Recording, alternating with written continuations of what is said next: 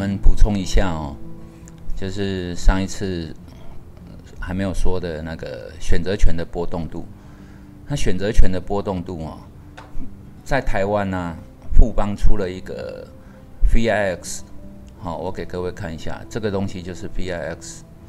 那 VIX 它是富邦投信哦去发行的一个 ETF，那它是投资的商品标的呢，是美国 SP 五百的那个波动率的一个期货。那这个东西哈，在台湾包装出来之后，就是说我募集了很多钱，啊，募富富邦募集了五百亿，然后把这些钱拿去投资在美国的买进美国的那个 VIX 期货，然后现在价格在哪里，折合台币是多少，然后我一样一千一千股，哦，作为一个 ETF 的 size。那这样子包装出来，折算的价格，好，用台币计价计价的话，大概在十十三多左右，十三多目前呢。那这个东西就是所谓的波选择权的波动度。那我们在做选择权交易的时候，会有一个 implied 吧就是隐含波动率，其实就是类似这种东西。那如果这个东西呢往上走，那基本上它波动率波动率啊会增加嘛？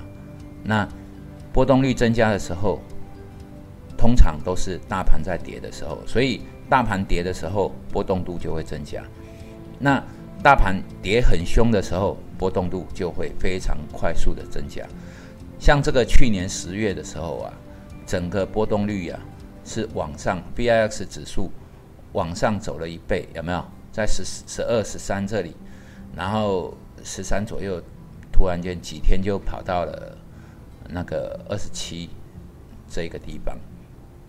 那这个东西呢，就是一个我们把它俗话说称之为恐慌指数，就是掉下来，那波动率急剧的增加，那大家都感到很恐慌。所以你恐慌了不算哦。那可能是你交易有问题，但是这个是市场的恐慌。如果市场很恐慌的时候，那你也要跟着一样很恐慌。所以波动度啊，这个波动率，如果一旦它，譬如说在台湾超过了十五以上，那可能就要警戒。你要警戒，就是有可能大盘是处于一个回档或下跌的一个风险。好，那。原则上呢，这个波动度呢，就是一个很明确的一个可以数值化，可以当做你做交易的一个基准参考。所以我们在看这种东西的时候，如果波动率是持续的往下跌，基本上多头都不用怎么害怕。当它突然间跳高的时候，我们就就要去警戒，这是另外一个呃形式的一个波动率突破。那讲到选择权哦。我哈拉两句啊，啊是外面很多那个老师哦，我先说一下，我呢，人家叫我阿老师，但是我不开课，不授课，所以你要叫我教书，不可能。那也有很多人叫我出来教书哦，但是我觉得没有必要啊。第一个不一定能够把人家教会。第二个，我也不缺钱，所以我不会出来当老师。那为什么很多人哦，就是会想说啊，选择权，呃，可以每天都可以赚钱呐，赚三千呐，赚六千呐，买菜钱呐？事实上哦，这是不可能的。我举一个例子哦，做交易哦，它不是一种投资，短期之间它就是一种对赌。尤其是期货跟选择权，它就是一种对赌。如果你不知道什么叫对赌哦，那你一定会输钱。所以不知道赌的本质哦，你就没有能力去赚到钱。那在这市场哦，二八法则是确定的。假设有一批人成功了，那表示有一批人失败了。那成功的人有没有可能是菜市场的欧巴桑？有没有可能是在交易领域里面啊？有没有可能是阿妈随便知道铺跟扣哦，一个看多一个看空，他就能赚到钱呢？不可能。所以，我今天讲这种东西哈，譬如说我我讲了一些课程啊，给各位分享，是希望说，假设你本身。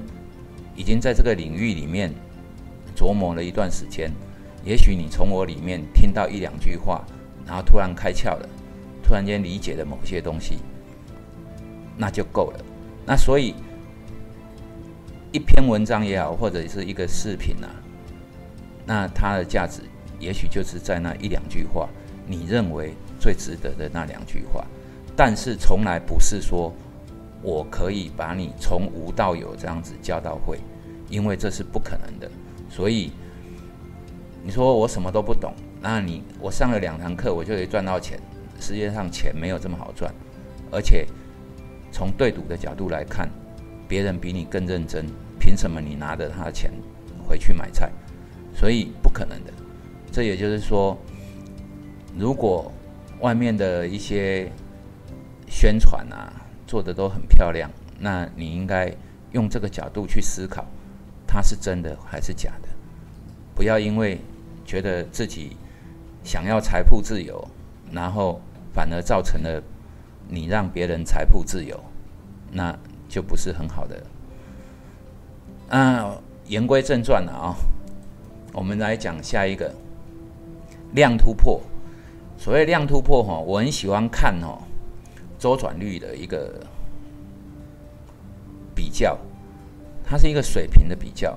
我举个例子啊，譬如说台积电，哈，今年今天呢成交量两万张，那在台积电可能只有百分之一不到，那它会有什么大行情？不一定会有。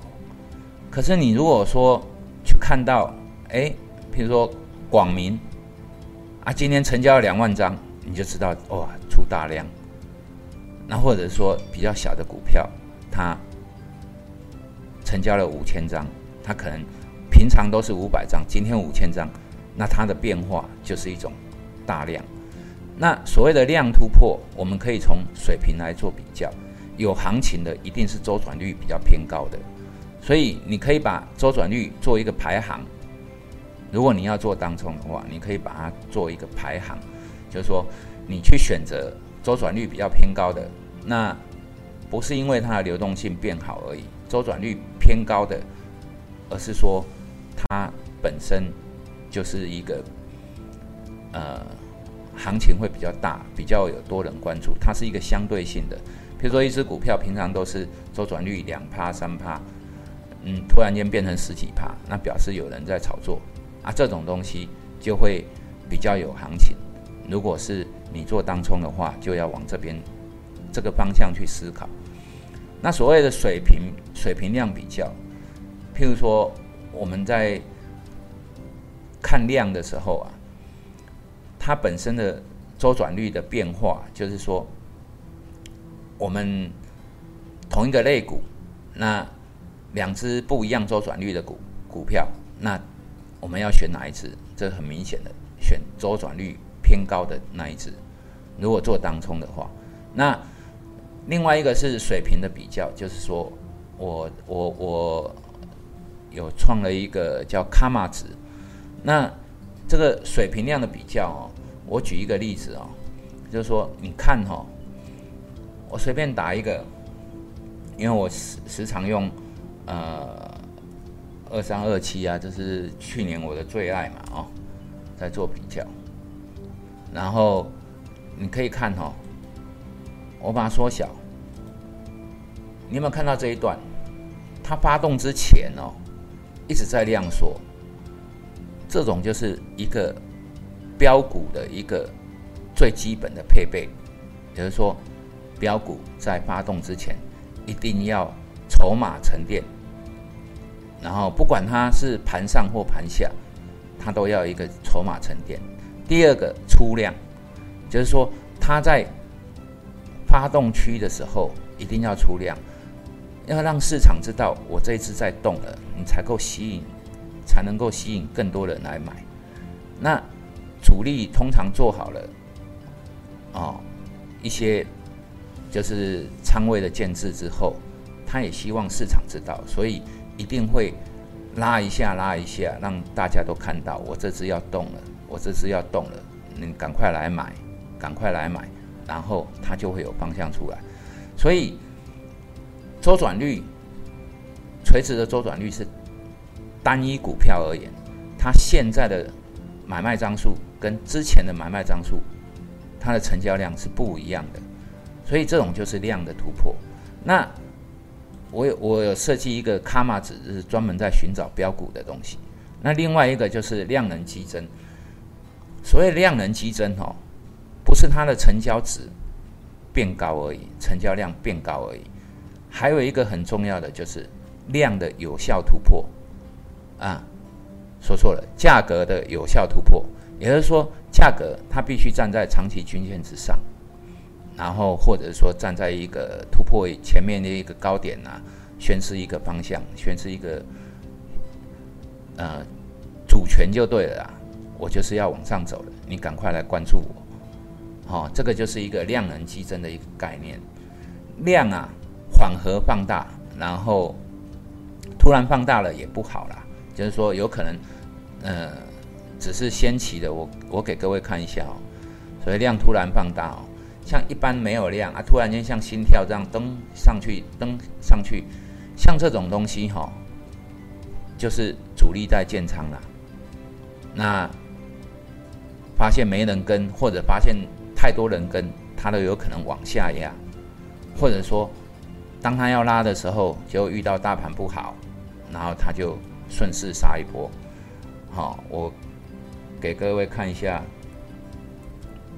前阵子，好，六一八八这种，哎，在这里蹬一下，蹬一下有量哦，然后开始它在沉淀的时候啊，刚好遇到大盘下来，那它就顺势往下压。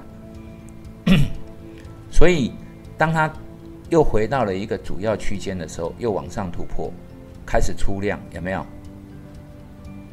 所以周转率是选择股票的一个方向，一个概念。那对单一股票而言，就是垂直分析的时候，它的量跟价能够配合的有效突破，那就是所谓的量能激增。那这个东西哈。量的有效突破，量能激增，它是一个选股的一个模式，是一个很好的操作方式。所以任何标股啊，我可以举很多例子给各位看。你看哈，哪怕我就算呃找我哈今年的最爱嘛哦，这是我今年最爱那个玉金光。你看哈，玉金光在五十块的时候啊，有没有都不出量哦？哈，大家看游标这里啊，突然间出了量，哎，上去下来，哎，又上去下来，这主力在布仓的时候都是这样干的。那当它出量的时候，就是又突破的时候，就是量能激增的时候。所谓的量能激增，就是买盘。很强，然后价格异动很明显，市场都在关注它的时候，这就是标股的一个基本配备，量能激增。所以，我有量能激增的城市啊，就是说一一些交易概念的城市，大概都有有两三百只哦。反正交易的概念都是很像的。那。如何从交易概念里面去寻找，哈，属于你自己最可靠，然后自己配合自己个性最契合的一个东西，然后拿来做一个交易的准则。我我觉得这个是最重要的。那以上哈，大概七篇的突破啊，突破的这种概念啊，大概都讲完了。所谓的突破，大概就就这这些而已啦。那每一种，你如果仔细去研究，都可以让你赚到钱，啊，市场就是这么简单。但是不要相信别人的话，说哎呀，你来上了两堂课就可以干嘛？所以如果有一天我一堂课要给你收十万，好，请你来上课，你就不必来了，因为不可能一堂课就教会你，所以那十万块你也白花白花了啊！基本上我也不会开课了哦，就是反正大概大致上是这个概念了。那不过呢，如果说你很想学东西，然后去外面听一些老师说的，或许啊，就是说从别人的一两句话，也许可以改变你一些原本你就是在这个这个领域里面很厉害的高手，然后别人一两句话提醒了某些东西，我觉得这是最有价值的，倒不是说从无到有教你什么阿妈也会赚钱这个东西，某可能啊，好，这个很简单的解释啊，今天大概就讲这些。